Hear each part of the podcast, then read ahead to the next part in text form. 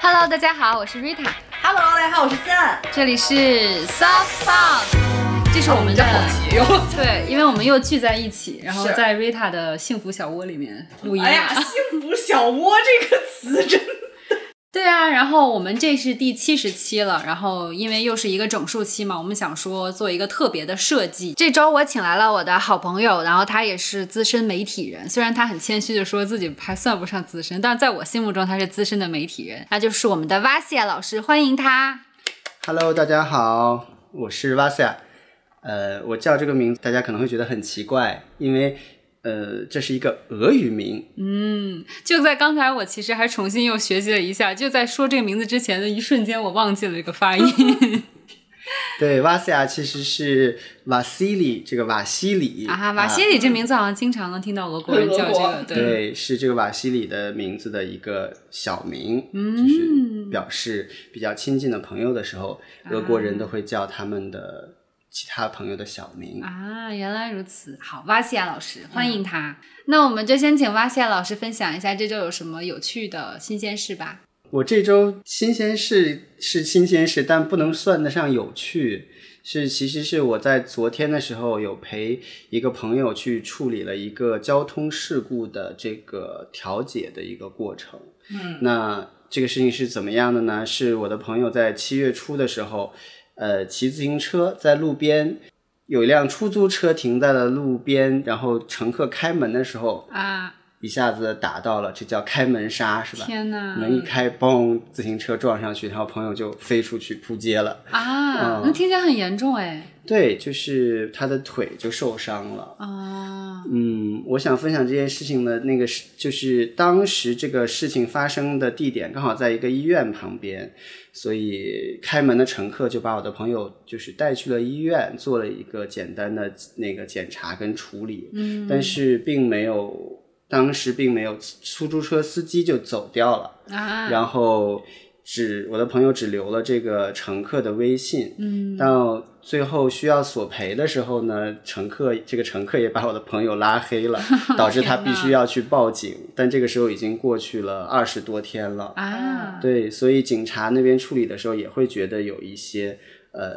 麻烦，就是工作量会比较大，可能要去追溯之前的录像什么的。所以我觉得这个新鲜事就是也是给我上了一课，就是不管那个交通事故发生了之后是大是小，或者说可以尽快处理，但都在第一时间要跟警察报警报备一下。这样的话呢，保险公司呃处理，还有警察处理，以及最后的责任的划分都会比较容易。嗯，嗯，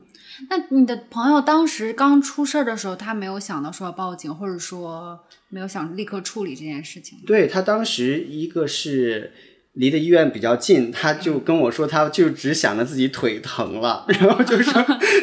司机下来说啊，我下面还有一单，我先走了，然后就走，嗯他就就说就拉着这个乘客说，你一定要把我送到医院去，所以是这样一个情况，就没有想的要报警这样的。然后因为这个乘客一开始也是很友好的吧，就是说毕竟是他开门的责有一定的责任嘛，嗯，所以他也是帮助我的朋友去把他扶去了医院嗯挂号什么的。但只是说后来随着这个时间的增加，然后这个他实际上这个伤比他想象的要严重，然后所医以疗不是单纯的擦伤而已。嗯，应该我没有具体没有看到伤口，他已经啊过了半个月基本上好了，后来换了一家医院去看，啊嗯，那感觉还是有点严重的。嗯嗯，对，就是因为就第一时间，你可能无论是当事人还是肇事者，都是没有时间，就靠自己的这个经历跟资历去第一判断的话，反应第一反应的话可能是不够专业的。对，所以我觉得我昨天学到的一课就是，就是说第一时间还是要打电话，对吧？报要报警，对然后报保险公司，然后这样的话会有专业的人士来处理，就是可能。也不能说这件事情一定是谁的错或者是怎么样，我们也作为普通人也分不了那么清楚，但是走专业的流程应该会好一些。嗯。就是要么拿到钱，要么拿到事故处理单。对，应该是这样的。但是事实上，你这个朋友，因为我们刚开始时候也聊过，就是你这个朋友其实刚开始得到了一点赔偿，就是这个乘客的。对这个乘客，他说后来就是有通过微信给他转了一部分，就说呃，算是营养费吧，就是抱歉，可能是带有一点歉意的这个礼金，但是就是没法 cover 他的医医疗费。嗯，嗯，后面还拉黑了， 他可能忽然反应真的反应过来说，可能事情不是这么简单。对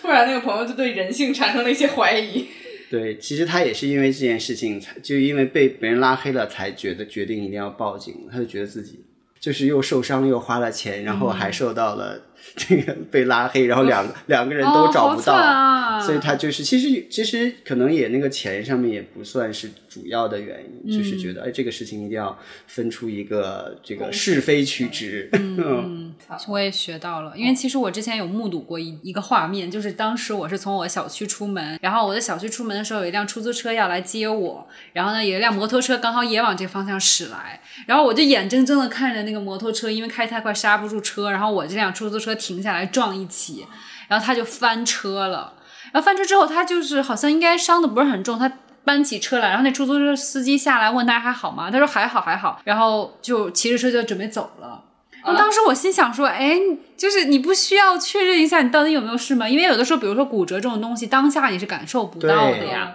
但是那个司机就是说，你赶紧让我重新叫车。哦，然后他这个司机还蛮负责对的对，他就是说要看一下有没有问题什么的。这个司机的态度就很好。对嗯对对，我那个朋友出事的那个司机，他说他当时这个司机就下来看了一下乘客在扶他，就跟他说：“哦，这个公司又派了我一单，必须要去接的，退不掉，我先走了。” 啊，但我就平时会有这种脑内小剧场，就是总是想自己如果在这种情况下怎么办。我就大概脑中已经做好了一些准备，就比如说我要趴在地上 啊，什么，然后然后就开始脑内开始算自己要多少钱。但是我觉得很多时候你当下真的是反应不过来的，你后面对就是可以想象一万种、一千种，就是那种后面你会觉得我当时发挥没有发挥好的嗯情况太多了。对。对啊，那你呢？你有什么我这一周过非常闲适，可以说啊，是。终于是富贵闲人对的 生活就是了吗，对，也也不算，就是因为通常之前两周都会比较忙，然后呢，在这一周其实就会节奏就会慢下来，琐事处理好。哎，对，所以就是享受一些在工作日大家忙碌的时候，自己在闲的时候的时光。嗯好好哦然后我就去了，呃，我去了买花儿，在花卉市场。然后那个花卉市场有点意思，叫花花世界。 花花然后听说哎，世界花花世界，我要去鸳鸯看看。 蝴蝶就那种还捋头发说我要去看看，然后我就去看了看花花世界，然后我就买了百合，嗯，我觉得，我觉得最有幸福感的不不是说你把花运到家里，我觉得对我来说最有幸福感的事情是你抱着那一堆百合，嗯在路上的时候，啊，有没有路人朝你投投去艳艳的目光？有的，然后还有、还有路人问我说：“你这是真的花儿吗？” 嗯这种你知道，但是我觉得就是因为我自己的的精力还蛮有限的，我可能在网上买回来的花儿都是那种就不需要你太加工，然后它就开了，它其实或者说它本来运过来的时候就差不多开了，明白所以所以我这一次买的会比较野生生长前期的，嗯对你自己要回家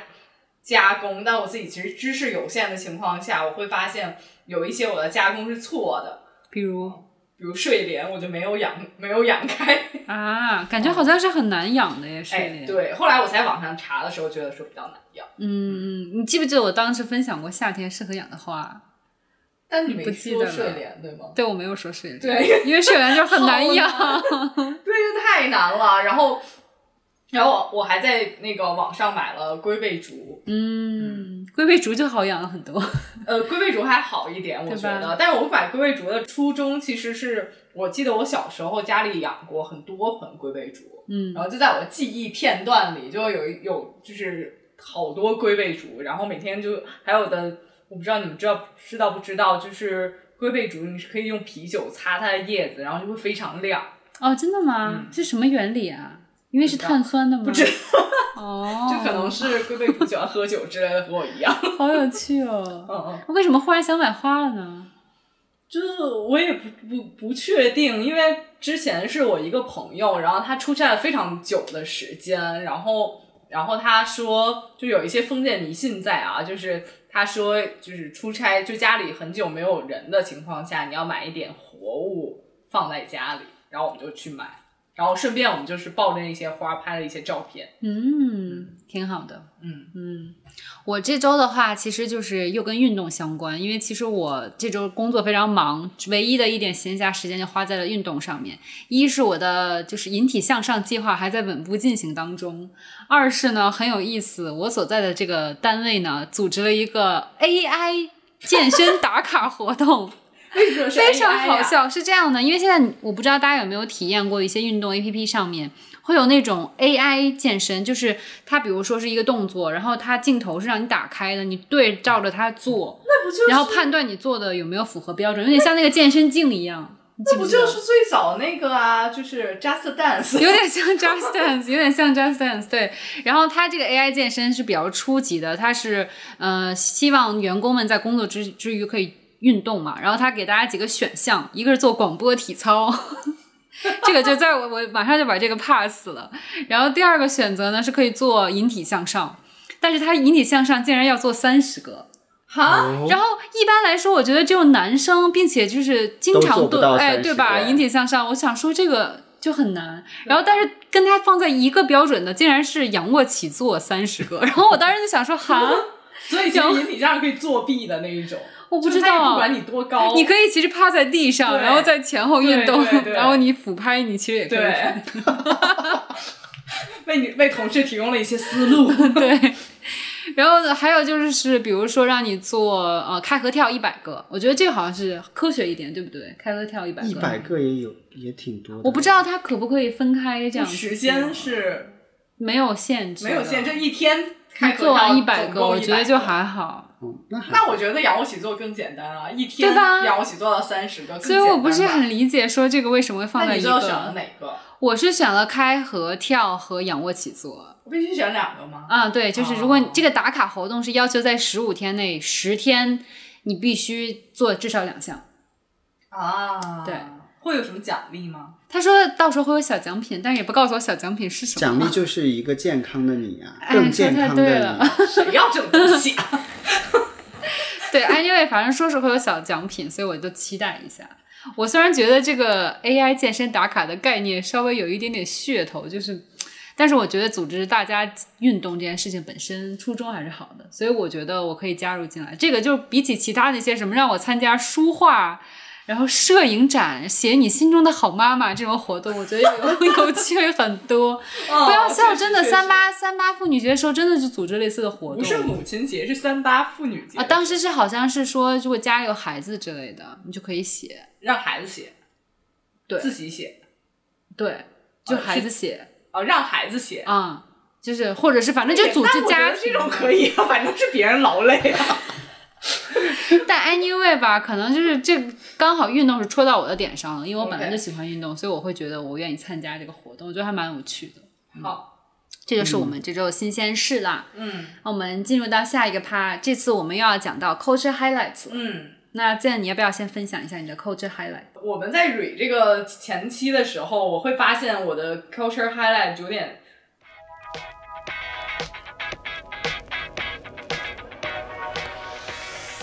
就只有我就看了一个韩剧， 就稍微有点弱，但是这个韩剧我非常推荐大家看一看，然后最近非常火是什么奇怪律师吗？啊！对，你怎么知道？啊，这个好火，真因为大家都在讨论、这个，超火超好看，就是是《吗奇怪律师与英语》。嗯，嗯，最近这个很 火，语对音语，对，正着念、倒着念都一样的语语英语。呃，黑吃黑，什么多伦多，嗯，呃，南南南山南北海北，哎，南山南山南他没有提到啊，什么什么啊黑吃黑这种，然后就是一个他自己介绍自己的那个话术。 哦嗯 o k 我当时听别人介绍说这个剧是讲说这个律师他是有自闭症的，对，其实我觉得为什么我觉得拿出来作为 culture high，除了本身其实真的很好看，但其次就是就近期韩剧的关注点都还蛮严肃的东西独特还的蛮对，多就的会有很多就是社会议题嗯融入到这种韩剧里面。嗯，就比如说这个律师本身是一个自闭症的女孩儿，但是我们是就是说到自闭症，可能都会想到说这些。不太会有什么自理能力，就是相对我们可能会觉得说有点甚至有点低能的这种，但其实不是。自闭症群体分为很多种，对有一些就是会会真的就是影响到个人生活，但有一些其实不是。那他可能在生活中有一些就是不方便，但大多数时候他都是一样的，甚至在有一些领域他是会比普通人更聪明的。是的，嗯，首先就是自闭症也可以就是成为在某一个行业里面非常优秀的人。是的，是的。嗯所以他为什么可以成为就是律师呢？有自闭症的律师，对，对，因为他其实叫什么自闭呃什么障碍什么的，所以他其实是非常非常不不太妨碍到他的学习生活的那一类人。 OK，、啊。然后呢，同时他是就是他他的爸爸是呃，记得首尔大学律师学学法律的，嗯然后他小时候其实不太会关注到其他东西，但他就是相对会比普通人聪明的点，就是他会有一些就是记忆力非常惊人。因为我记得有些自闭症儿童，比如说让他们记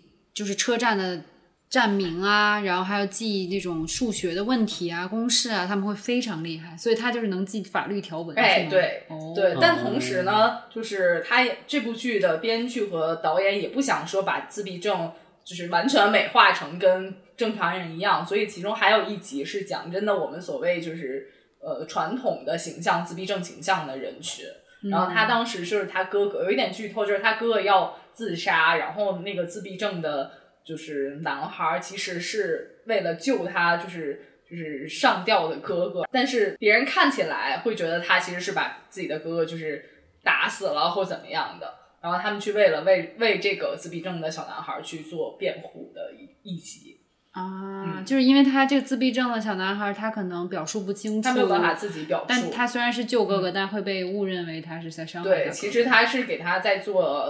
呃人工呼吸，哎，对，但其实，但是，但是他们会觉得是是不是你把你哥哥弄死了啊什么的，嗯啊，所以说这个自闭症的律师去必为一个自闭症的男孩哎辩护，护对哦嗯，然后还有一集其实也是一个社会议题，当时是一个新娘的婚纱直接掉落了，所以她是被走光了，嗯啊在什么亲朋好友面前，天哪，然后呢，他们就为这个新娘辩护，但辩护到最后会发现说，这个新这个新娘和新郎实际上是一个就有点像豪门婚姻这样一种，啊对。然后其实后来才发现，这个新娘其实是 LGBT 群体，哦，哦，嗯哎，所以等其实一就是等这一个下，，嗯，为什么要为他辩护呢？他就是走光了，涉及什么法律问题吗？不会涉及什么法律问题，但是就是比如说就是当时这个难道有人告嗯他公、公共不是，就是场所他他的家这个新娘的家庭要告类似这种婚宴酒公司店的承接的婚宴公司这种。嗯嗯，有意思哎，现当代韩剧会把很多社会议题融入到就是这种 对，大家可以很好接受的这种戏剧形式里面。嗯嗯嗯，这个还蛮好的，对，韩剧好像近些年来就是揭露社会嗯问题的，嗯不管是电视还是电影，都还蛮在国际上都还蛮出名的。是的，是因为他们跟奈飞合作了吗？其实我觉得还是一种就是文化走向世界的这种，嗯，就是它的文化上的这种怎么讲，就是政策会不一样给他们比较宽松，给他对们之比较支前一持阵韩国总统不是还去啊，接见见了很多柏林电影对对节参参加那些电影人什么的。对，嗯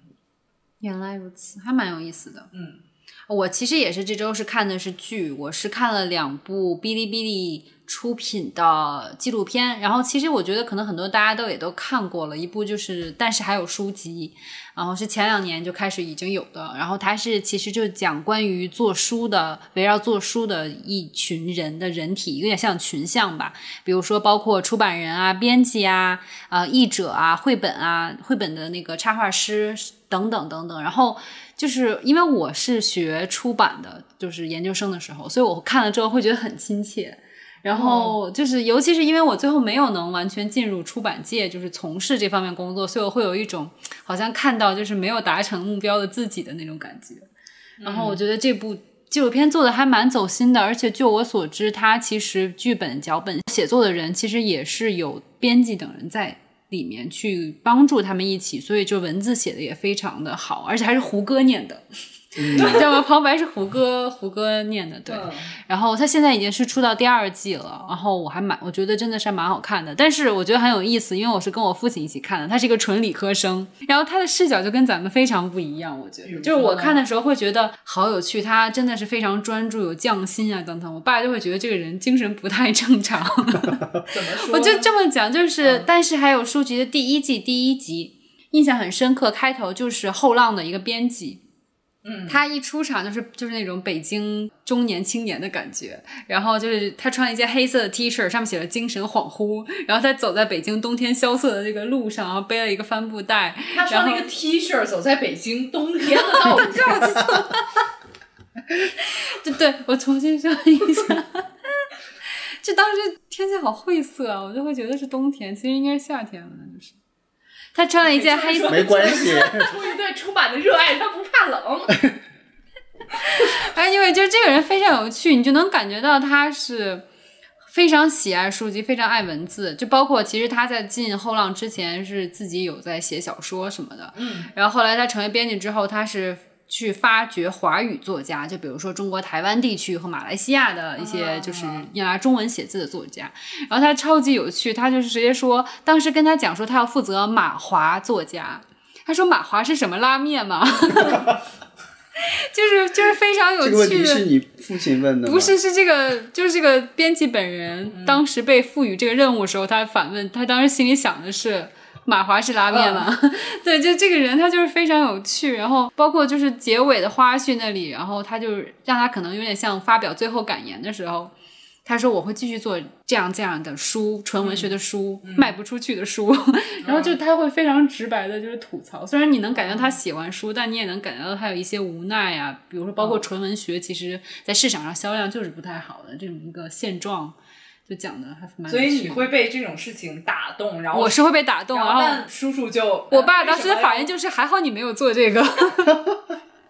你你刚好瑞塔，你看的这个纪录片我也看了，嗯是不过也是朋友推荐给我的，是一个摄影师朋友，他啊说我最近在看，嗯但是还有书籍很好看。我说第一季还是第二季啊？就是我去搜了嘛，哔哩哔哩上，他说第一季、第二季都很好看，说你就从第二季开始看嘛，因为是新出来的，所以我前嗯前几个月看了那个第二季，第二季当中有一集我印象比较深刻的那个是非常有趣的一个编辑，是做海错图笔记的那个编辑，嗯因为海错图是一个清朝时期的，应该是清朝时期时期的一个学者，他用古代人的笔触、文字和图画描述了一些海里面的动物。嗯，然后这个编辑呢，就是把这个海错图拿出来，他们想知道现在这个这个东西它描述的到底是什么？比如说海里的有点像龙一样的东西啊，嗯嗯或者是一个像海妖一样的东西是什么？然后也有一些就是奇怪的鱼、珊瑚什么，他就去。嗯，去这些地方，比如说沿海，好像有去这个青岛、辽宁那边，或是福建那边，然后就去当地去拍，嗯呃照片，以及去科考、去查阅一些科学的论文啊，然后去把这个东西考证出来，它是到底到现在的科学的情况下，它应该现在的名字是什么，样子是什么？我那个对这个也蛮觉得蛮有趣的，我对这一集印象很深。所以他虽然只是编辑，他不是作者，但他也要做这些工作嘛。他好像是他是作者，嗯 OK，对，因 为我但是自己他也是编辑，他也是编辑，嗯，他也是明出白版社的编辑。嗯，我觉得这个还蛮有趣的，就是你有看到这一集吗？我还没有看到这一集，嗯我是从第二季开始看的，哦，OK，你是从第一季 OK，开我是第始一季开始看的。对，我觉得这些反正就还都蛮有趣的，就是包括我我刚看的一集是讲插画师的，然后他们也是说为了画出自然中的花花草草，嗯就经常要去踏青啊，要去观察生活中的这些东西，然后才能画出就是。是尤其是插画给儿童看的比较多嘛，所以就是需要让符合小朋友的想象力的这些东西，所以我觉得这群人是一个还蛮的确蛮纯粹的人，至少在我看来，嗯，就是其实比如说一本书也就四五十块钱，但其实背后后的需心要血很非长时常多间，而且其实很多呃编辑他们平时的阅读量都非常非常大的。嗯，当然还有一些其他人，像我看第二集，发现老师也有讲嘛，第二季，然后我是看的第一集，就是讲图书馆那一集，啊我不知道你有没有看。然后就是它里面有一个人，我印象非常深刻，就是讲十几门语言的那啊个，图书国管图理的。员，我前一阵还想去采访他，然后我打电话给国图，但是被拒绝了，就是他们已经不太想再接受采访了。他可能觉得就接受采访浪费了他学习语言的时间，但我非常敬佩这个人。就即使被拒呃绝了，即使被拒绝，了，我完全没有，我就觉得好像人家就不是那种说喜欢曝光度也好、知名度也好，他你就可是以潜直接心做。去嘛，我是可以直接去了，但我就觉得就可能有些打扰吧，因为人家也不是真的想那么接受多。访问，对对对，对，可能还有当中还采访了那个翻译，就是翻译《哈利波特》的那嗯，马个爱农对老师，对，如果有有有哪些哈迷们对这个感兴趣，也可以去看看。就不，嗯他那个一集一集的，不用从头看到尾，是不连续的，对所以你就可能对哪一个话题感兴趣，就可以看一看。对，嗯是的，非常有趣。这是我看的第一部，然后第二部是也是哔哩哔哩出品的，它是讲宠物的，叫《我们是这样长大的》。这个就是刚才是知识性或者说是情怀向的一个纪录片，那这个就是有点像治愈向的。嗯，它其实就是在讲，比如说我们的宠物猫啊、狗啊、鸭子啊、啊小仓鼠啊这些动物，它们是从出生然后到长大。这都要经历的一些事情，比如说一只小猫出生之后，它什么时候，它可能过一两个月，很久几十几天才会睁开眼睛，才会开始去嗅觉，然后才会慢慢的脱离妈妈，然后逐步怎么去适应新的环境啊，然后包括导盲犬还有警犬，它们要怎样就是去接受训练，然后最后长大，然后小仓鼠离开妈妈的时间其实就是很很短就要离开妈妈了，所以他们要怎么去迅速的学会一些技能啊，然后去比如说怎么跟异性打交道啊这些东西，就都都蛮有趣的。还有不同的宠物种类之间是怎么结交友谊，或者说完全不可能结交友谊的，它都会给你就是用很可爱的视角去拍出来，因为它要从宠物的那个高低角度去拍。所以你就会看到一个全新的属于宠物的这个视角，就非常有趣。所以猫和狗到底可以结交友谊吗？就是很难，不是不可能，因为它们的语言是不相通的。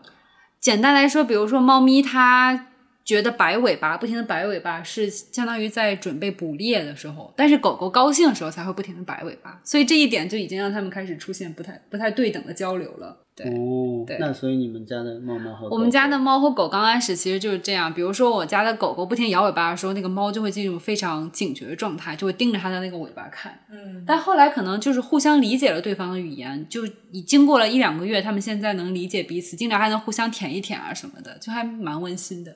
我天 哪，就是猫是的学会了狗的语言，哎对狗它学会了猫的语言，是这样的，他们都成了就 bilingual。 对， 对他们成为了百灵狗的阿猫阿狗，是这样的。这还蛮有趣的，我觉得是你想看一些治愈一点的，不用太烧脑的话，就可以看它，也能学到一点点知识，动物的。对我觉得这个对于家里有宠物的会嗯很喜欢。对，尤其是如果家里有小朋友，我觉得可以给他们看一看，所以这两个纪录片是只有哔哩哔哩大会员才能看的是吗？是吗？好像不是就都能看，都能看，哦只是他们自制剧好像就是他们自己的嗯出钱做的，嗯，倒不一定非是会员，因为我不是哔哩哔哩会那个大哦会 OK，员那所那以我能看。对，OK。那巴谢老师的本周 culture highlight 是什么呢？我本周太忙了，就没有在看书，但是我近期有在看一个蛮有趣的书，想和大家分享。就是我在看一个邹韬奋，就是一个很有名的记者，嗯，一百大概八十年前写的东西，哇，所以是它叫《平宗寄语》，嗯嗯是一九三十年代的时候出版在、呃三联周刊吧，应该嗯嗯是嗯邹韬奋当时办的刊物《生活》啊，不是三所以联。掏粪嘛，韬是奋就是三联韬奋书店，就是邹韬奋那个名字取的嘛。他们当时办的那个，嗯、刊物应该是叫《生活》吧，还是叫三联？我忘记了。嗯，这个重要吗？这个不不重重要要， 反正我就是相当于三联生活周刊的前身，有点这种嘛，或者就三联书我不店太的确前身。定。 OK，那三联书 OK 店之前的那个刊物上，他他当时去国外嗯考察，然后每写过写回来的这种通讯吧，嗯，呃然后集合了。他有，嗯、当时他从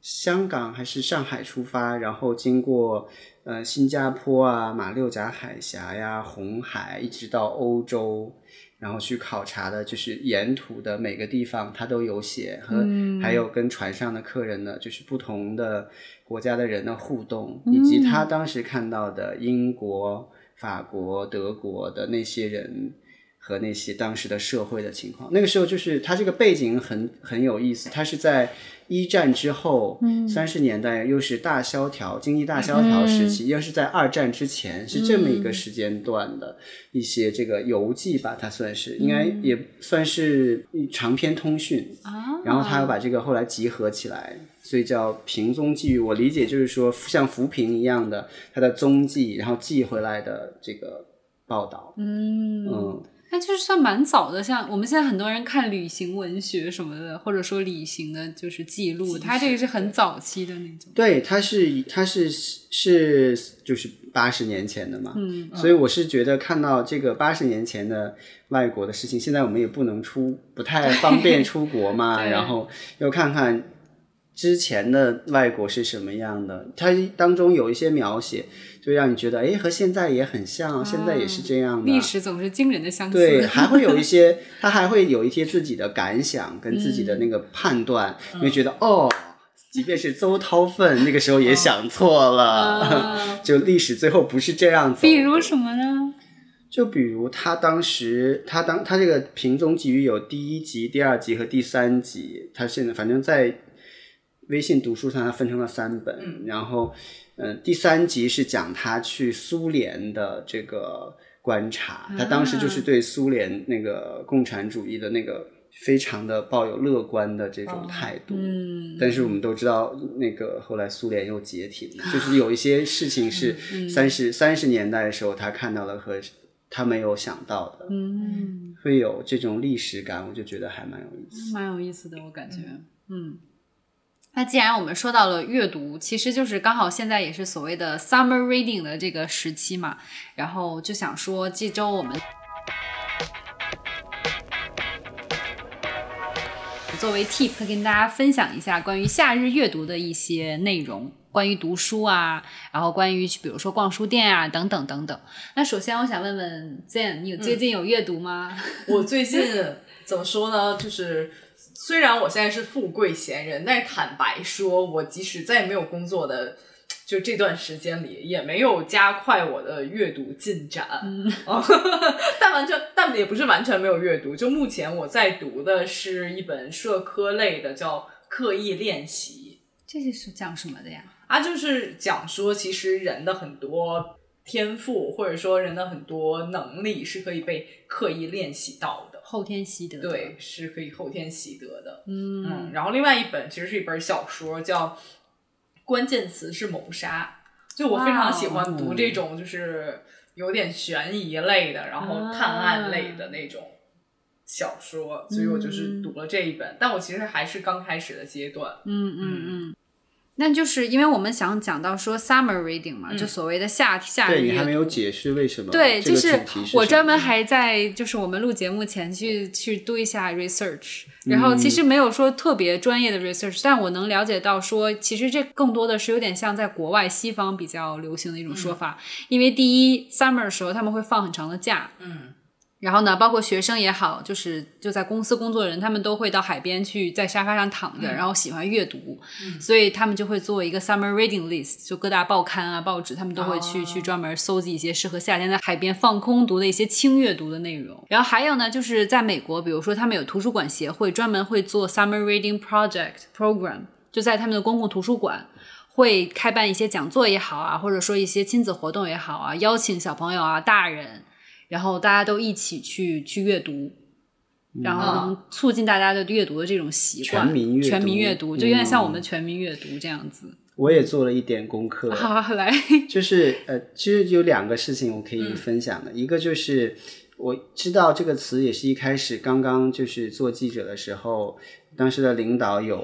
让我和另外一个记者去做一一期的一个版面的报道，就是叫 Books of Summer。嗯呃，然后我们就去采访了一些，让我们分头去采访一些作家呀，嗯就是这些文化人，让他们谈，就是他们最近在读什么书，嗯就是有点像我们现在，然后他们对呃出版的一些看法，然后他们最喜欢的作家这样的，然后他们当时是在问他们喜不喜欢读电子书多一点，还是那个纸质书多一哦点，就是有这么一个选题。嗯后来我就才知道，哦，原来有这么一个，嗯，这样一个传统吧，可能是西对方传传统统习俗对对传统习俗，是的，对。然后我就去搜了一下，后来发现原来是这个 summer reading 的这种文化是在美，就是如果说是在美国的话，是在一八六十年代，就是好早哦十九世纪中期开始的。它原因是因为那个时候美国的中产阶级开始形成了。嗯然后，嗯，就像你说的，他们中产阶级形成了之后，就会去度假，夏天的度假。嗯然后呢，可能那个时候没有电视什么的，就是他们的休闲的活动当之一就是一个阅读。嗯，可能那个时候没有抖音嘛，是吧？如果那个时候有的话，可能就没有这个文化。中产都在那个海边跳 TikTok，对，所以那个时候就有了这个中产的阅读，然后当时的这种大众文化的这种载体就是报纸什么的，就是像你说的会做一些推荐，对所以 summer reading 在欧美的当中也是以这种读小清的这种小说为主，然后就一直延续下来。对。我记得我高中的时候在美国，我们当时就是没有暑假作业的，哦，没有暑假作业，但是他就会给一个阅读清单，就是你从里面哦可以挑一些书去读。嗯，然后对我来说也挺新的体验，因为就是以要写前读是后感吗？不用写读后感，就是只是推荐，就是让你看你们去，读给你一个书单，就有点夏日阅读书单，然后你就可以哦从里面挑你感兴趣的去读。对我来说是个蛮新奇的体验，因为以前就觉得。就是暑假就是写暑假作业嘛，练习册写一写，然后嗯如果你看书就是在看闲书，而且其实讲真，那是高二的暑假，然后在此之前，其实因为就是各种升学压力，我已经很久没有就是看就阅读了。就读书肯定也都是，比如说啊、老师要求的啊 这种的，就不太像小时候可能会自己去找喜欢的书去读了。嗯所以我当时就还觉得一个很新奇的体验。然后那个暑假我就读了那个《偷书贼》，啊，然后就觉得天呐好有趣，然后我就哦嗯连着几天就把那个书看完了，就找回来对图书的那个热爱。其实对我之后去比如说图书馆工作，因为当时我有做学生打工嘛，就去图书馆工嗯想作去什么偷的，书， 那倒是没有那么极端，但是就会就是对图书的热爱一点点的，就是累积起来，可能到后面我才会说考虑去学出版，包括现在也很喜欢看书这样的。那你会觉得，比如当时的同学拿到这份书单，就大概大家都会去读吗。我觉得他们还是啊是哦真的会读的，因为包括我后来的观察，同学们即使是。好像所谓的不太爱学习的同学，很多也是读书的。包括平时你去看，就是欧美人，就是至少在我那个时候啊，我那个时候还没有抖音啊， 所以可能现在大家也不看了，也说不定。但是在飞机上也好，或者说我真的去度假也好，然后他们真的是都会拿着一本书的在读的。我觉得在这边可能有一个观念，我想就是我的观察就是，可能在中国大家说读书就是跟学习有一点划等号。哎，我觉得有一点对，但是是欧美的话，他们可能在文化当中，就是读书或者读小说，可能跟休闲更挂、嗯一挂钩。对对对，所以他没有那么大的心理压力。对这可能是就的是，嗯，就好像你读《哈利波特》会很很很感兴趣，就想一直读完嘛。就是对如果是一个童年暑期的记忆，我我也有这种暑期的记忆，就是看是《吧哈利波特》，然后就看着茶饭不思，然后 对一对天吧能看好多那种，嗯就不会觉得很有压力。对，是这样的。那所以你们有所谓的夏日阅读习惯吗？或者说去回忆学生时代也行，暑假的阅读，我其实好像这么想起来是没有，对？吧？因为很多时候上学对到后面就不就会再看我我了。是那种完全会，老师也会发书单，但我完全也会忽略掉这种人，我就觉得说肯定都是为了考试，或者以后那个写作文时候能够引用啊那种，就是对，对，但我我可能会找一些自己喜欢的，可能小说啊什么之类的读这种，嗯但完全不按老师的书单。嗯，我好像没有印象，老师小的时候会给书单，但是暑假的时候会去。我有印象会去，嗯，那应该是小学四五年级、四年三四年级、四五年级会去图书馆借那嗯个金庸的小说嗯看啊嗯然后后来初中的时候就是会就是看《哈利波哈利波特，哦嗯，就然后长大之后就就没有再 看，对吧？就是好像会这样，就是到了一个上升学的时候，就是阅读的习惯但我一记下得被我打有断有了。一个夏天就非常沉迷于达芬奇密码这个作品，啊哎，那也是对，一那个也阵是一阵风潮，好像跟对的流行趋势也有关，就是对什么流行起来了，大家就去看。对，就这就样是那种，而且很好读。然后大家如果对如果你身边的同学们或者是朋友们都有读的话，就大家可以讨论，是的，好像对现或者说在别人讨论的时候你不知道，你就会觉得哎，我也要回去看一下。对现在好像很少有很少有这种现象这级种的，现象级的读对书风潮了。是这样的。对你说《达芬奇密码》，我 也有，对，嗯，你知道，我记得我小学的时候暑假去你家玩儿，嗯然后那时候就是我，我都已经好像不怎么读书了，或者就是读一些什么跟教辅相关的书的时候，嗯你的你的书架上摆着《追风筝的人》，对我的印象非是吗常深刻。哦，对我就是小时候真很喜欢，你小时候真的好喜，欢读闲书就哦，读很多。然后还有就是台湾青春疼痛文对学青春的疼痛文学也读很多，嗯，然后还有有台湾的那个台湾对作家他痞子看很蔡多我当时超喜欢那啊个我也看过，他真的也挺火呀，就这个哦什么等一下咖啡，嗯，嗯痞子蔡是那呃好喜欢个看第一次第一次亲亲亲密接接触触，啊对对对轻舞飞扬。啊嗯，当时当时大家就是所有人只好像知道那个红斑狼疮，对红红斑红斑狼疮狼疮，的对，那个那个病，就是因为大家都在读那个小说，天呐，我觉得好像现在很少有这种对，我觉可以得就是书娱乐形式或者有说所现，在有你你，只是我们可能年纪大了不知道，就可能一些网文什么的，哎，对，哦嗯，是的，对吧？就现在可能是啦，对。但是我就还是觉得好像没有，就是又有一点文学度，然后又有一些那网文也蛮有文学度的，其是哦实就是有时候吧《陈情令》什么的。我觉得南派三叔写那个《盗南派墓笔三记叔》那那个《盗墓笔记》也是我暑假，就是我真的超疯狂，我对从中国背到美国，就是对七八册我对去啊说很看对，，就是现在也有，现在小朋友的可能 summer reading 的书单可能和我们不一样，好吧，我现在怀疑小孩还有没有 reading 了。对，但是网文有很多人看，我觉得当中应该也是有一些 OK，风我那潮是我觉得那那最好是这样的，因为前两天我还因为我们要做这期节目，就问了几个我身边小一点的同事，九八年啊九六年的，然后我就问你们看书吗？他们说不看书，就是他说大学时候已经开始不看书了，并且他就是、因为太不喜欢看书了，就他是学英语系的哦，他因为太不喜欢看书了，他就完全避免掉修所有的 literature 的课，就是文英国文学的课他都不修。那我们回忆一下过去，然后再想想现在这些年你的阅读偏好和习惯有什么改变吗？谁巴西亚先老师说呢先先说好不好？嗯，我的偏好就是从从读武侠小说到这种科幻小说，然后就是也不是魔幻小说，嗯，然后到就慢慢的会偏变成越来越偏现实类的嗯书，就不是不太在读小说了，这个嗯是很少，这个是我的我读书的这个变化偏好的变化，可能就越来嗯越现实了吧，觉得虚构的那个世界不是那么感兴趣，离我有一点遥远那样。这跟年龄有关系吗？还是只是跟你自己的一些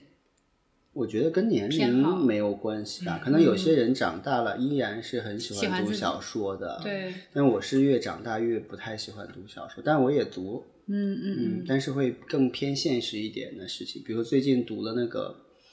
夏那个《鼠疫嗯，嗯我想看这本书来着呢。》，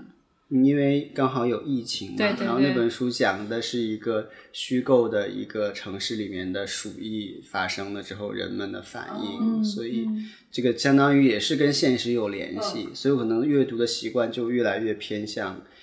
跟现实相关的，嗯嗯嗯嗯嗯，这是我的阅读偏好的一个变化。你们呢？我感觉我是有点就是回到小时候，就是我最初很小时候的时候，我哦是喜欢看什么《十万个为什么》 知识百科，你原就来是小时候是这种啊？我是这种啊，我很喜欢看就是这种讲知识的、讲历史的。然后后来呢，长大就看了一阵青春疼痛文学，就是无可避免的嗯对初、对对中二的那一种。然后包括一些什么网文，我也看过一些。然后，但是我对小说的热情其实一直都不高，除非是那种特别吸引我的，像《偷书贼》这种。我我，但我印象里真的这种让我觉得真写的真好啊，嗯这种小说我觉得没有很多。包括我看一些古典的那种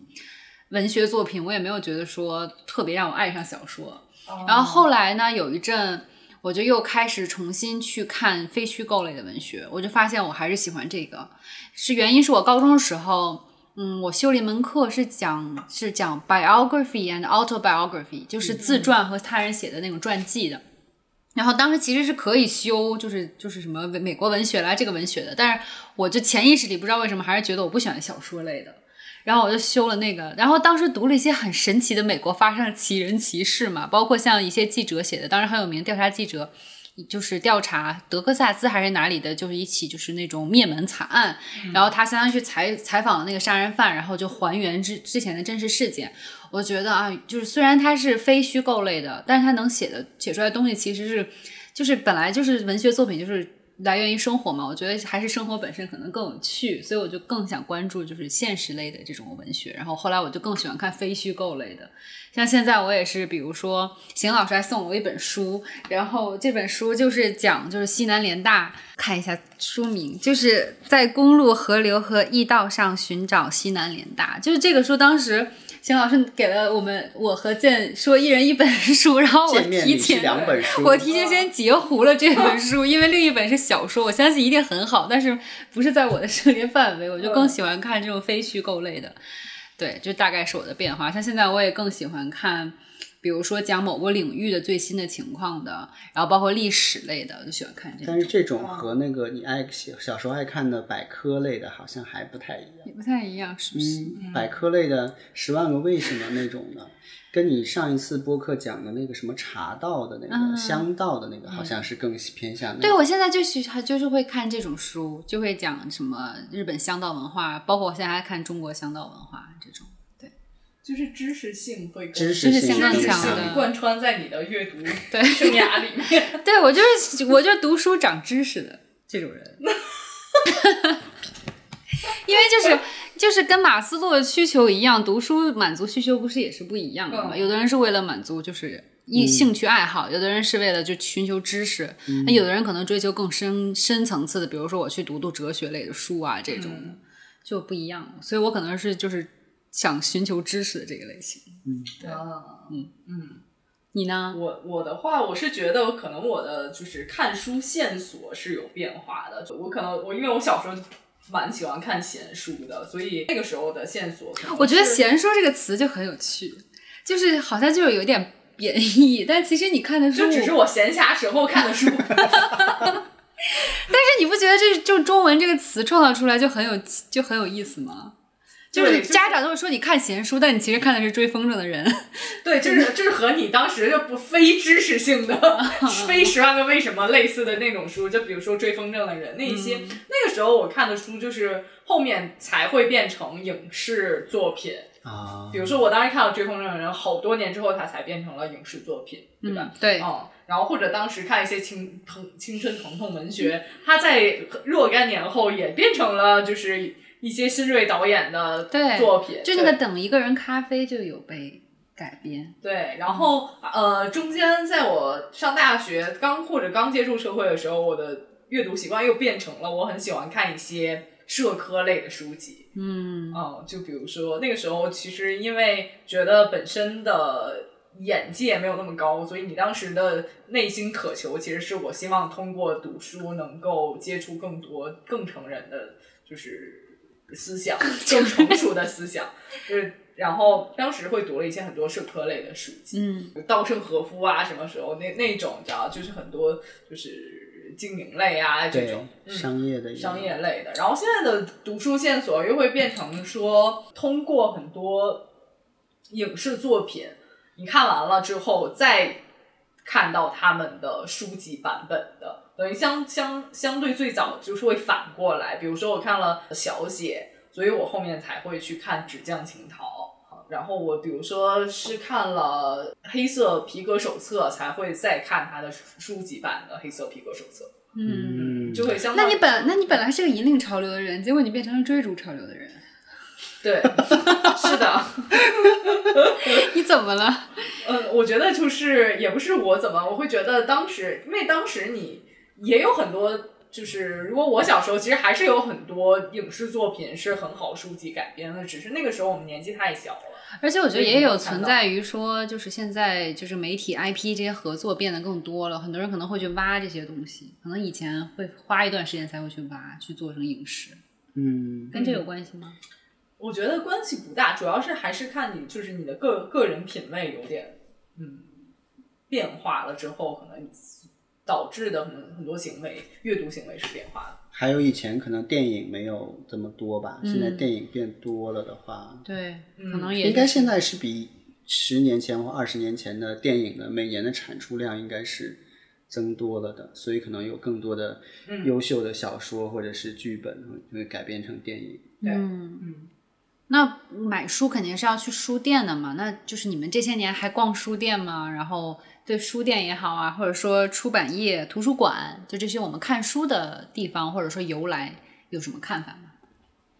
我我是一个超级爱逛书店的人，嗯哦，但是我就是逛书店，我就是一个超级怎么说呢，喜欢把一个店专店专用的人。就比如说我去逛书店，我其实真的是只是去看书，看最近卖了什么书，然后有哪些书其实可以值得买，可以值得看。但是我就很少说在书店坐着，因为很多书店其实是复合式经营的对，它有咖啡店或者有一些什么独立的空间，我就很少去那一些地方。我就就不就不基会本利上用这些地对方，对对，嗯我基本上就是一个专店专用的人。嗯，那你会买吗？我会当有的书店，我其实是会当场买的，嗯，因为我觉得支支持一下实体的这种比如说，产业就你会。最近买的一本书是在哪个书店呢？嗯，我我不是我最近的其实没有什么特别特别有意思的，我就我之前就是特意去了南京的先锋书店。哦，就是那个在地下的地下在地下有个大十字架的那个先锋书店，不知道最近有传言说要关，但是还没有关吧？啊嗯然后我就是非常非常想支持他们，然后我就当时就确实买了一嗯买了一些书，然后千里迢迢背回到北京。 那真的是好有情怀哦这个叫自干粉是吧？ 嗯对对啊嗯，我也我是一直非常喜欢逛书店，就是尤其就不只是什么等人，我跟你也差不多，我就是为了去看书我嗯才会去书店的那一种，除非我真的是就是等人等了二十分钟我还没等来，我可能才会去就书店这样子。嗯，然后我也不喜欢去那种有咖啡店，然后搞很多文创东西哎在里哎面的，我所以我就很喜欢，比如说北京的话，我喜欢去万盛书园。嗯，就万盛嘛。嗯我就对、嗯那个我就会去清北华附近那个，五道对对蓝旗营那边。对对对，就会在就是清北附近的嘛，豆瓣儿书店和万盛，然后我会喜欢去那边。它就是感觉就是你就去看书的，嗯，对。然后这种书店我觉得真的好少，就是我们小时候的新华书店那种感觉，就是简简单单几排书，没有什么太 fancy 的装潢，哎，就喜欢去看看书这样子。但这种书店现在真的很好少，大部分还是就是会装的非常 fancy，然后很多引进书，搞很多比如说线下活动。线下活动我是觉得挺好的，比如说有些就请作家。做的那种讲座什么的，因为很多其实国外的书店他们就会做这种签售也好，或者说讲座也好，然后但是就是咖啡这点我是真的不太 get，？真的吗真的。啊， 你是那种会 get 的，我是持持反方意见的。来来来，讲一讲，就是在我看来，就是因为我想想这个怎么说呢？因为你希望要有更多的书可以接触到大家嘛，嗯就是你必须像开店铺、像开便利店、开很多会开到人流多的地方，对所以你势必那个地方的租金会高一点嘛。对，那你只是靠卖书的话，肯定没法经营你的这个租金。即便即便它现在那个商业地产都会有一些 quota，有一些指标会给到文化场地的，会有租金的减免。这、即便是这样，也是开不下去的嘛。嗯所以就是如果书店开咖啡店或者什么，可以吸引一些人来，因为大部分的人其实去书店转一圈可能是不会买的。对啊，是哦，是，可但以理是解但是转一圈的话，可能会买个咖啡，或者买个本子，买个笔，买个小文创，哎都是有可嗯能。就是，嗯，我觉得好像大部分的读者觉得，比如说三五十块钱的书是会要犹豫一下的，说，哎，我去网，我把这个书名记下来，然后去网上买，一看，哇。五十块的书只要卖三十块，我就直接下单了嘛，就到家里嗯了。但是三十块、五十块的那个咖啡或者是蛋糕还是会买的，哦，所以这样的话会两边一一对冲，你才可以保证这么多书店，否则就像你确刚才实说的那样，就是完全卖书的书店就会越来越少，对那就对其实没有那么方便了。确实这可是。以理解，但是我就是很不喜欢有些书店，它其实会有这种业态，但这种业态做的又很不好。就比如嗯说它的咖啡，其实真的不好很喝， 对，或者那种小文具或者很小廉的价，对文创，你一看其实就是溢价太多的那一嗯种，啊、那种就不 OK。但比如说像我刚才说的南京先锋书店，它其实我在里面也买了一些文创，嗯，然后就很好，它是那种。是南京不是展和鸭子的文化文化潮流基地 吗？然后就会有会有那个很多鸭子的贴纸啊，就这种我觉得就是很很嗯金陵老鸭宝什么，所以对，就值得一买，你知道吧？嗯，嗯这种我其实就可以接受。还有我之前去重庆，然后去了一个，就是他们那边有点像文创的一场个，我也忘了那个名字叫什么了。它就是在也不是很市中心的一个地方，然后它这个书店就是我觉得当时做的很好，它分区首先很清晰，然后你想找什么书很快能找到，然后另外它就是在整个很长的一个走廊，书放书旁边两边都是书，它中间像图书馆一样修了一长条，就是互相对着像自习桌的一样啊桌子，就如果你看到书，你你可能当下确实没有想买，你也可以坐在那里嗯看。然后，但是它环境弄得也很好，当然它有餐饮，但这时候我就不会很反感，嗯，因为我觉得它给我一个，它创造出的是让我觉得是阅读和享受的空间，我就会觉得，嗯哎，那这样子其实也挺好的。嗯，我今天有去专门为了这期节目专门去了两个书店，一个在东四那边的那个叫 Jetlag Books，啊那个它在三里屯好像也有一个店，是在那边也有一嗯个，慢者还是蛮小的，大概六七十平米。那它也是有咖啡的，嗯，但是它的书陈列的并不是特别多。嗯，然后我看了之后发现不是我 的 style，它全都是很小众啊的设计的，还有那个还有诗歌，嗯设计和诗歌，所以。但是我 anyway 我觉得也环境也挺好嗯的，所以我就买了一杯 咖啡。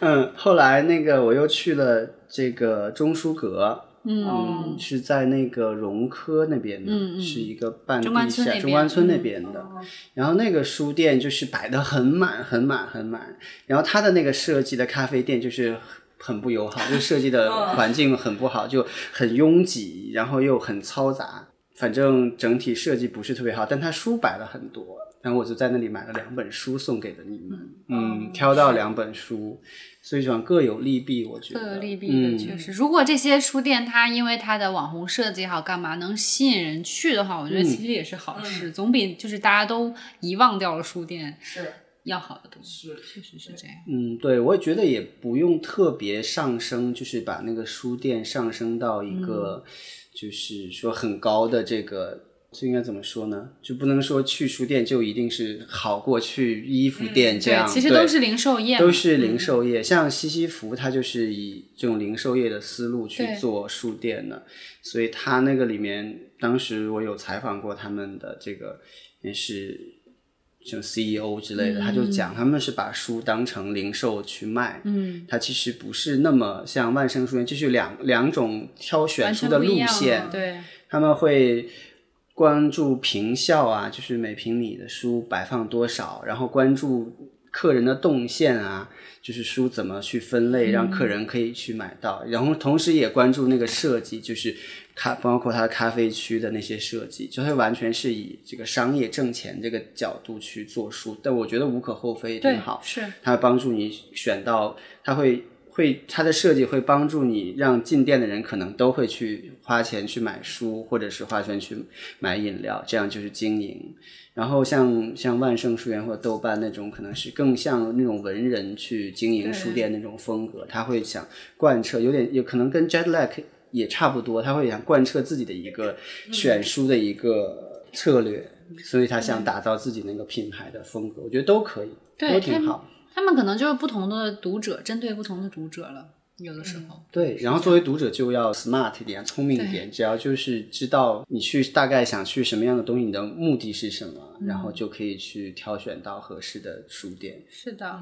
但嗯图书馆大家有还有去过吗？嗯，我真的希望能有更多就是公共图书馆在，因为就是我之前高中时候在美国公共图书馆打工嘛，但是它其实就是在我们那个街区的一个公共图书馆，没有很大。嗯我们那个街区的公共图书馆不远就是整个波士顿市的图书馆，嗯然后也没有很远就是这个区的图书馆。就是光这一小个范围内就有三四个公共的图书馆，大小的都有。所以我就想说，我们的图书馆，像比如说海淀区图书馆、朝阳区图书馆，嗯我真的很少去。后来我就是因为，比如说展览，我去了一趟国图，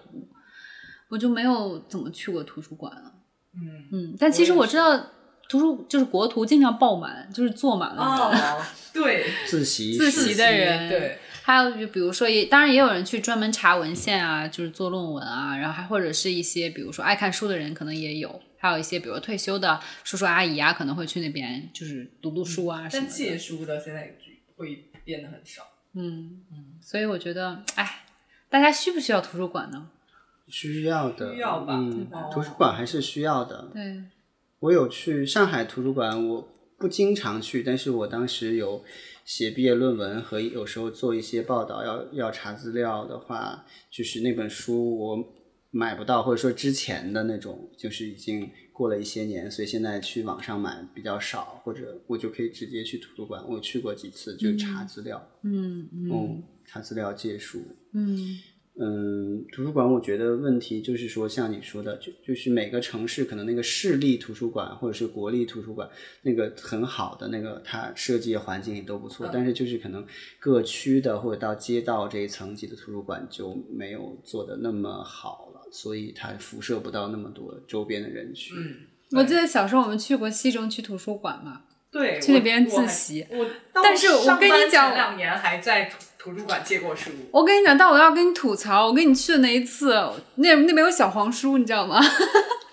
就不是真的小黄书，就是那种尺度比较大的书，嗯，嗯小说吗？ 就是就是怎么怎么讲呢？可能那个时候就是版权意识也不太强，我甚至都怀疑那是不是正版，就有点像台湾言情霸总小说，你知道吗？啊很妙，在我幼小心灵留下了一些些的，对，但是它如果能出版的话，应该也不应该能也算是小黄书对啊可能是我的思想过于污污对秽了。对 对， Anyway，那再说说出版业，嗯就是因为哇塞老师之前是在做就是媒体的时候跑过一阵图书口嗯嘛，那有没有就是对出版业的一些观察和体会？嗯，我觉得这个出版业真的是怎么说呢？就是拿着拿 拿着卖白菜的钱，然后操着天下胸怀的那种、 那种国家人们素质的这种心，就是它确实出版业的这个。商业模式可能是被现在的传播技术有一点颠覆，以及以及以及销售渠道颠覆。嗯就像就是主要是一个网络电商嘛，它会颠覆它原有书店的渠道，以至于在网络电商上买的书会很便宜，所以书店卖书就卖的少，但是出版同时倒逼的那个出版社要给各个渠道的进价也会少，所以那个嗯出版的它就在这方面也挣不到钱。另外一方面呢，就是传播技术比较先进了，就是大家会有盗版书，还有 PDF 啊书，就是这对种网络这种电子书籍的获取又很容易，所以在电子渠道上又卖不了太多的书。但是呢，人工成本又增加了。现在无论是作者啊，或者是或者是设计啊，就是各方面，其实大家的生活水平是要增加的嘛，工资都翻了几倍了，但是书价好像翻的没有嗯，跟上工资的价格。但是我今天买书发现，现在对有发现在书价价也也涨了，对，书价也在涨，嗯这可能也是一件不能说是嗯，就从消费者角度，当然希望最越便宜越好，对，嗯，但是可能从行业这个发展角度，还是要支持它涨价，嗯，嗯这个是我的一点观察。就对这先说到这，对，你想肯定什么都涨价，书还是那么二三十块，也不大现实。嗯，比如说今天这本书就是九就九十八八块块钱哎对，嗯，而且在书店买就没有打折。我也是抱着我们今天要做这期节目，支持书店，真的支持出版业的那个才在书店买，否则的话你肯定是会从网上下单，就至少会便宜二十对块钱，应该是有的。对，是这样的，确实是这样的。嗯，那现在有很多就是独立的这种出版公司，它不只是说是出版社，而是就是出版公司。我觉得这些出版公司还蛮有情怀的，做了一些有意思的内容，但同时也有在做盈利。你有注意到吗？我其实刚说到说到就是我们出版业自己的一些困局之后，嗯但其实作为就是普通读者的我的观察，其实我觉得我们小时候是没有图书营销这种概念的。那图书营销其实是近期或者近几年才慢慢的兴起的，可能也是因为有这些出版业的困局在，所以出版行业想说我要更让更多的人知道，所以我就要做很大的营销，然后我要让更多的人买到我的书，我才能让就是很更多出版的从业者活得下去。但但会带来另外一方面的就是不好的方面，就是现在有很多书会变得营销味儿太重，对我来讲可能会。比如说呢，就比如说，我记得我之前也不算我之前，就是我之前看到，但我没买，是我同事买的。然后它就是一本书，然后那个前面什么腰封上就写了各种人的推荐，然后那个封面上也没有，也是一个大写真类似的啊。然后就是一打开就是有点那种网红作者，然后网红作者就是。我我觉得整本书加起来字数也就几万字不到，然后有大量的什么写真啊，或者是那种就是翻到一页，然后一幅大插画，中间写两句话，然后你就翻下一页了。就那种，就是我觉得这种有时候营销会带给我们太多读者的预期，会觉得说这本书真的非常好，非常值得花个六七十块去购买，但实际上你拿回来的东西是没有那么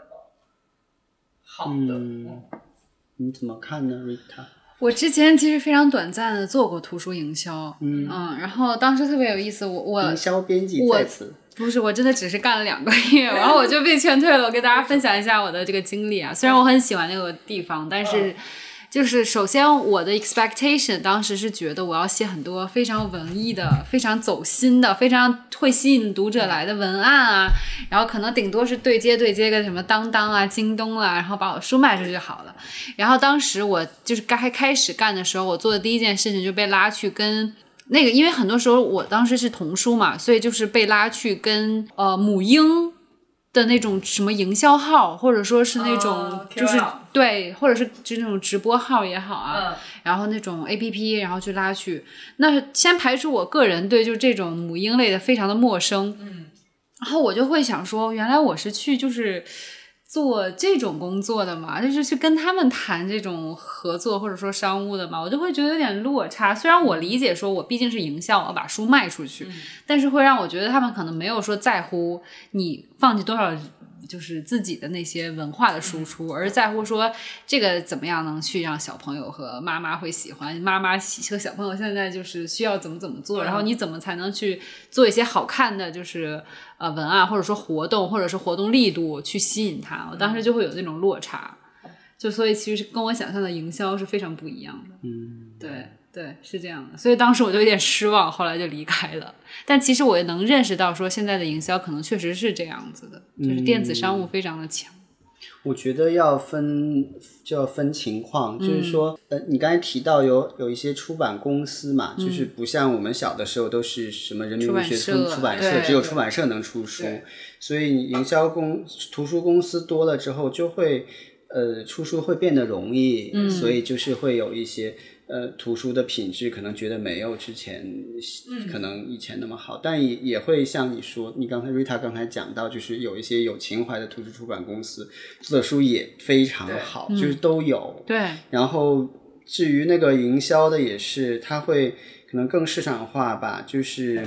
以前图书可能在我们的出版业会被认大家认为是文化的这种教育功能会更强一点，因为现在更市场化，就是可能会把它放的更加，我我觉得是要把那个图书从那个神坛上稍微往下拉一点，就是它有这种功能的书，有那种功能的书，就比如说是有就专门是用来营销，就很多人为了营销自己会出一本书，嗯，这种情况也有，你要允许它的存在，对它也对它也提供了一些有趣的信息，然后也会有那种就是编出来就文化那个知识性很强，或者说它很有必须，尤其是学术出版有很多学术价值在里面的书，也有那种呃小说家会那个推敲每个字句写的很有文化，然后但这些书的。最后落下来去营销呢，也是像维塔你刚才讲那个母婴类的书，它可能就是以工具性为主，对嗯它就是要去、去迎合读者的那个口味，或者对迎合去解决读者的一需些求痛点需对求，为确此实出的是嗯书，所以可能就是要摆正一个心态，可能也不能是。挣很少的钱，但是就操着很高的对这种庙堂之高的心，确实反正是它就是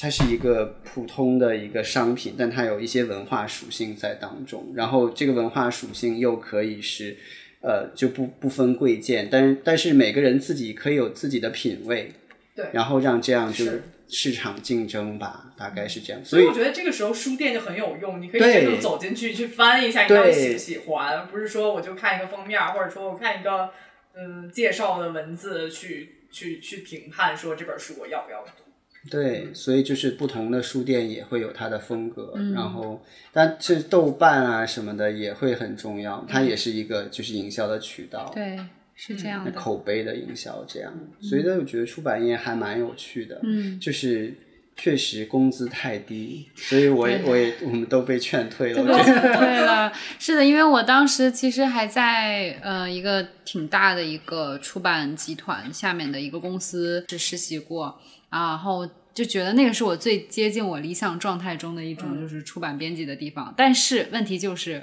他们需要的人太少了，因为他们的那个。体量也确实不是那么大的，在国内，因为他们毕竟不是一个出版社，他们只是一个文化公司嘛，算是。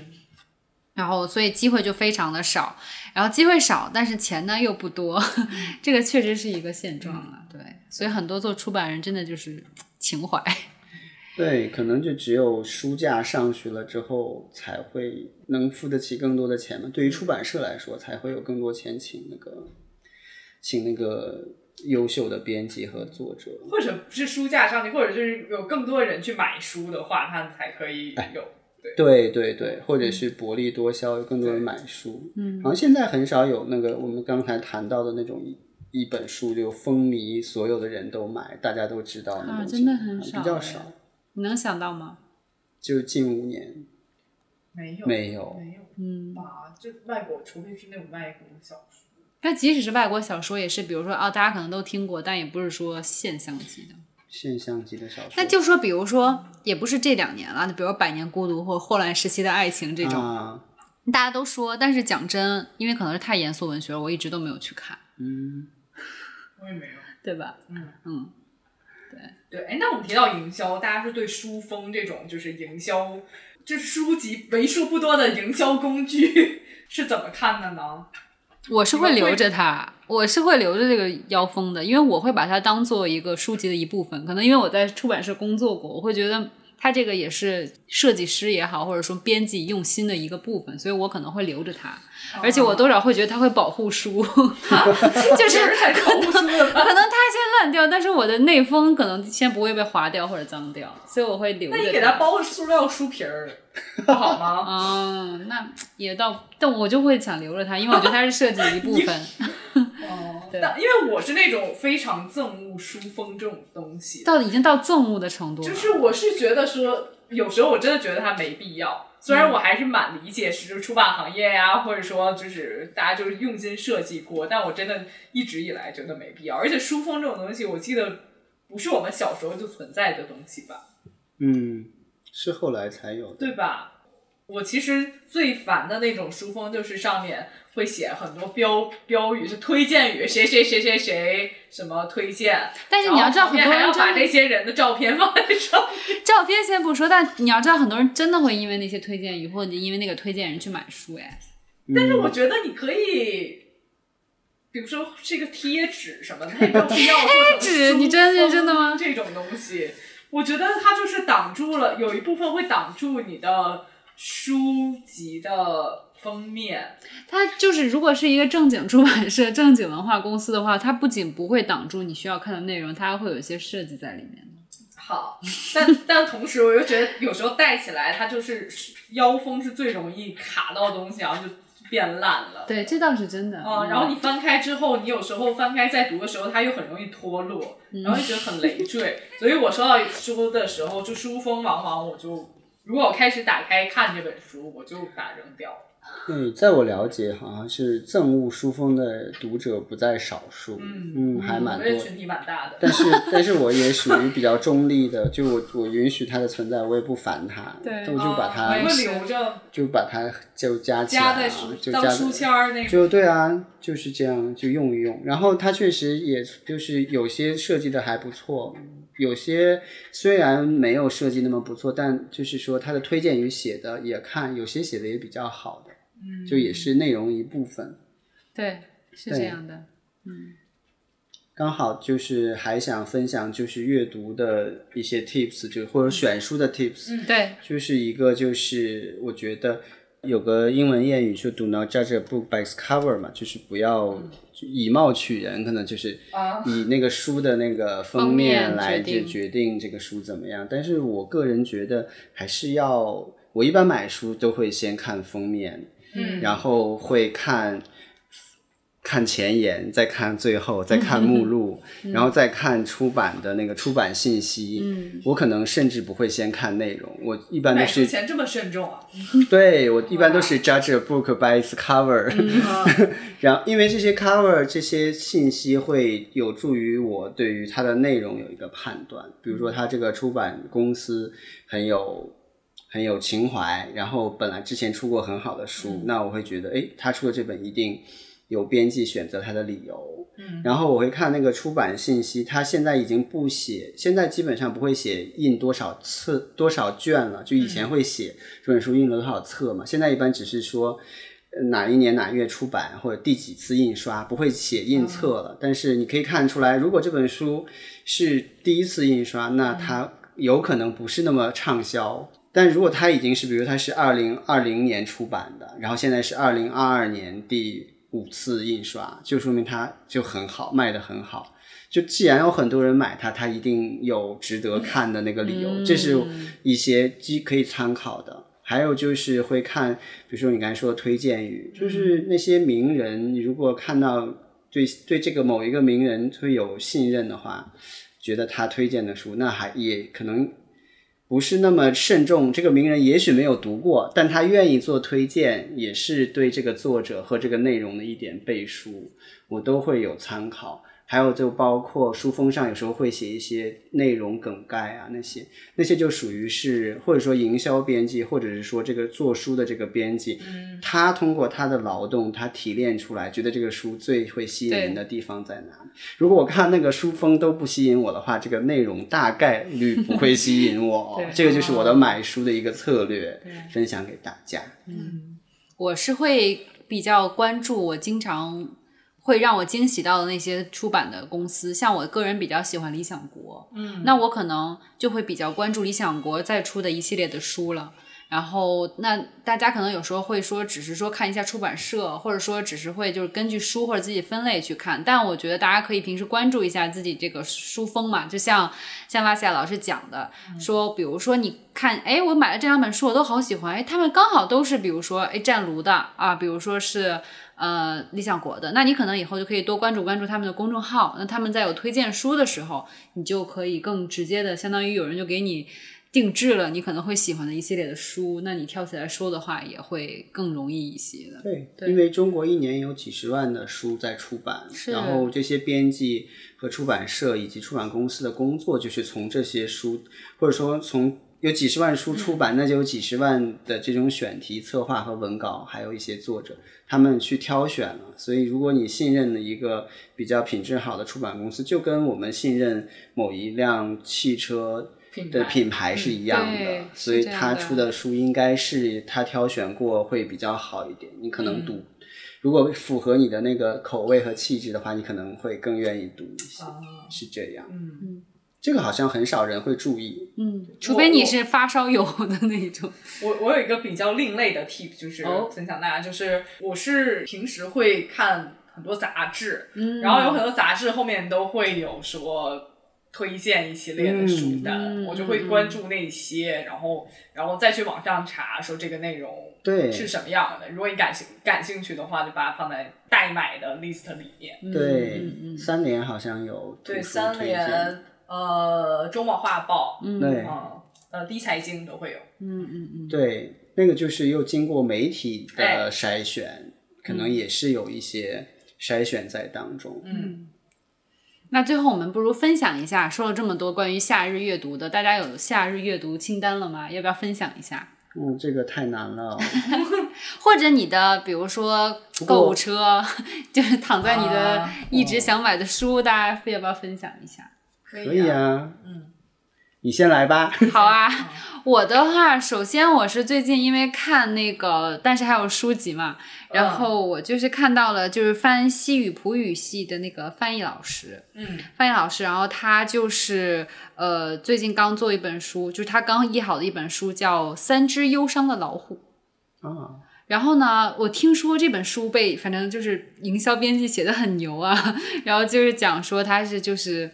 继《堂吉诃德》之后啊、最厉害的一本书，哎呦然后或者说可以跟那个呃《百年孤独啊》这种来相提并论了。就当然它的类型。不是那种非常非常严肃的文学，它是有很多，比如说玩一些语言梗啦，还有一些就是荒谬的一些东西在里面，但是它又讲的是一些就是比较实际的一些东西，所以我还蛮期待说去看一下，而且这个它的 cover 做的非常好看，就是虎纹的 那一种，对，也就也吸引了我，对，是这样嗯的。然后，而且我觉得我发现那种小语种的书其实看的很少，英文的书或者英语国家文学嗯的书我看的蛮多，但是西语啊，还有古巴啊这种的，我就看的真的很少，所以我说我想去看一下，嗯，对。这种就还很考验那个译者的水平。对，对是这样的是是。是说就是这位老师翻译了很多年才出的最后定稿的这本书的，嗯，对。然后还有就是我已经买回来了，就是我之前说了在看《书店日记》嘛，然后他这个作者之后还出了三。呃，还出了两本书，一本是叫《书店四季》，一本是叫呃《书店里的七类人》，就是在吐槽，就是可以把书店的人里面人分成很多，就是奇奇妙妙的几种的那种，就浮夸夸夸其谈的人啦， 他很喜欢这个这个作这种者，人很有喜没有欢很喜欢吐槽别人是不是？对，那我一定要分享那个，就是前两天、哎，去书店的时候也，也遇到了一类人。嗯，哦，我我我把它专门记了下来，就是我正在那个书店里面，在这个看书，然后突然就是有，呃，一对情侣，我没有看到，我是听到了他们的声音，听到他们的声音对他们就很大声的在评论这个，那个男生就在很大声的评论那个书，他就他的第一句非常吸引我，他对那个女的说：“你要看一下这个霍乱时期的爱情吗？就像我们。”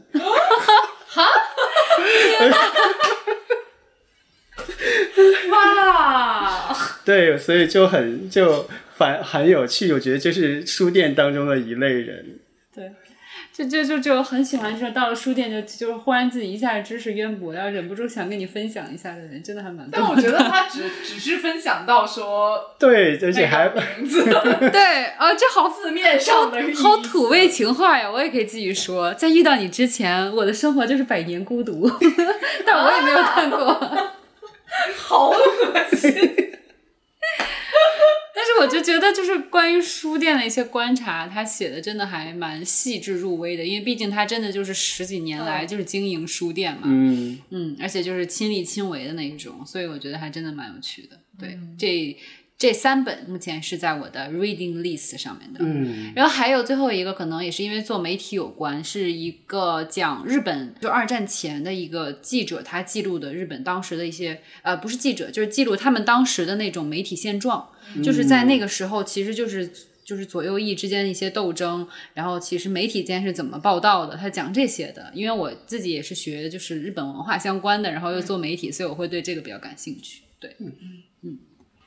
来，建分享一下，我其实书单是我就是看过，然后我决定说，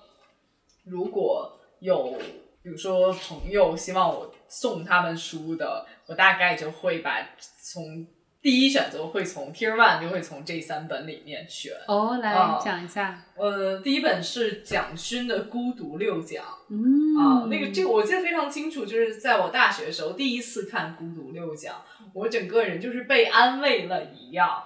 就是感觉说你第一次会感觉说孤独这件事儿是可以享受的，嗯孤独这件事儿其实是一件很美的事儿。嗯啊嗯，第二本其实就是也是在我读社科类时候觉得说很有趣的一本书，叫《世界是平的》。啊，这本书其实还蛮老的，它是讲说就是一个全球化的概念。嗯那个，因为我们其实现在大家都知道全球化是怎么样的，嗯但是很很多人是不能太理解说全球化的这个从从比如说从做生意的角度啊，或者从商业的角度看待这件事儿，我们可能只知道说我们可以通过全球化网上代购一些东西啊，或者我们可以出去玩儿，但其实。在很多时候，我们不知道说印度其实其实我们会打客服，然后其实是印度的客服在在接电话。嗯，嗯对嗯包括我们其实知道富士康，很多人大家说跳楼啊什么的，但我们不知道富士康其实也是全球扁平化的一个就是机制在这里。所以我其实还蛮推荐一些从事商业的，或者说可能以后想从事商业的人去读这本书的。然后最后一本其实就会比较，就是一本小说，我觉得很有趣，是我近期读过最有趣的小说，就是《纸匠》。那是讲什么的？纸匠其实就是，我不知道大家有没有看过那个电影。其实电影有两个，第一个纸匠其实是一个英国的文学，嗯它的电影其实也有那个外国版本的，外国版本叫《纸匠惊涛》，然后、然后另外就是韩国一个导演朴赞玉也是通过这一本就是小说改编出了他改编成了他的金敏喜演的那个小姐。嗯，了解。嗯，来，马西亚老师分享一下。我我分享，要不我的书单，我就我是觉得我是不嗯会就是有自己很喜欢的几本书，就是每个同朋友都会推 荐，因为嗯我觉得那个读书还是挺看那个读者的那个口味的，嗯就是有有些书虽然就是很经典，但是有时候我就是看不进去，嗯，是的，对，这个还是很很看一个读者和这个书的一个心理距离是否能够接近。嗯对，所以我就会因看人下菜，就是因人选书这样。但是我最近在读的话，就是一本就是送给你的这本，嗯，那个《重走》，就是西南联大这个书。一来也是觉得这个这本书得了很多奖，然后他那个讲的西南联大的那个故事，呃，很令人这个振奋吧，嗯嗯，我就网上有很多评价，我这里也不用不展开说。还有一个就是我我想推荐的，就是我在读的，就是呃邹韬奋刚才也提到的，嗯他的呃八十多年前的一些关于海外的这个游记，然后那个就是会有一种，因为我们做媒体的话，就会跟我心里就离得比较近。还有一个我就是。嗯，也想知道海外的现以前跟现在有什么不嗯一样，所以我还因此发现了一套书，就是哦那个叫《走向世界》丛书系列，这个是岳麓书社出的，嗯他们当就出了一套，然后当中就有，呃，基本上是在清末和民国初期，也是一个世纪之前的那些以前的外交官或者大臣。他们去外面出访的时候哦写下来的东西我就准备在接下来准备看这个康有为写的《英国游记》。哦，就有很多就很令人诧异，就是你说知道这个人，或者说那那个系列里好像也有李鸿章什么的，嗯，就你知道这个人，但你不知道哦，他还在国外待了那么长时间，然后他那个时候嗯写了这的，些就是一个世纪年前，一个世纪前的人的那种心态。然后看那个时候的事情，跟我们现在看有没有不一样？我是因为看了邹韬奋那个书，才会有去想，哎，再去找找有没有其他的类似的，然后才发现的，我觉得很有趣。嗯就因为可能现在也是世界也处在一个变动的这个环境中，然后那个时候也可能一个世纪之前也是这样，然后中国人的那个看世界的这种心可能一直都没有改变，所以就一直想看看以前的人是怎么看世界，会有这种目的在，所以就推荐这几本。嗯，西南联大这本《重走》也是，他也是去挖掘了，相当于五六，哎呀，也应该也有七五六十年，就是抗日战争时期嘛是的那个那些人是怎么看国内这段事情和看这个学术以及战争的这种这个我真的超级推荐。如果大家不想看书的话，可以先看一个纪录片，叫《九零后》。哦，然后他就是讲西南联大这群当年的毕业生，现在都是九十岁以上嘛，哦九零、 后。哦这个90九然后零讲，请他们来讲一讲，嗯就是回忆当年西南联大，对，然后就会请到像许渊冲啊，包括许渊冲啊、杨振宁啊，他们这些人的一些经历，所以就非常有趣。那我们今天的内容差不多就到这样了，让我们感谢一下蛙蟹老师的亲情加入，好不好？然后有机会我们再一起录播客。很开心，我的第一次人生播客体验对的，第一次非就常是 妙。非常妙啊， 我看我的体验好吧，非常妙。奇妙的妙。奇妙奇妙，嗯，好，那我们今天的节目就到这里了，大家下次再见吧，拜拜拜拜拜拜。 OK。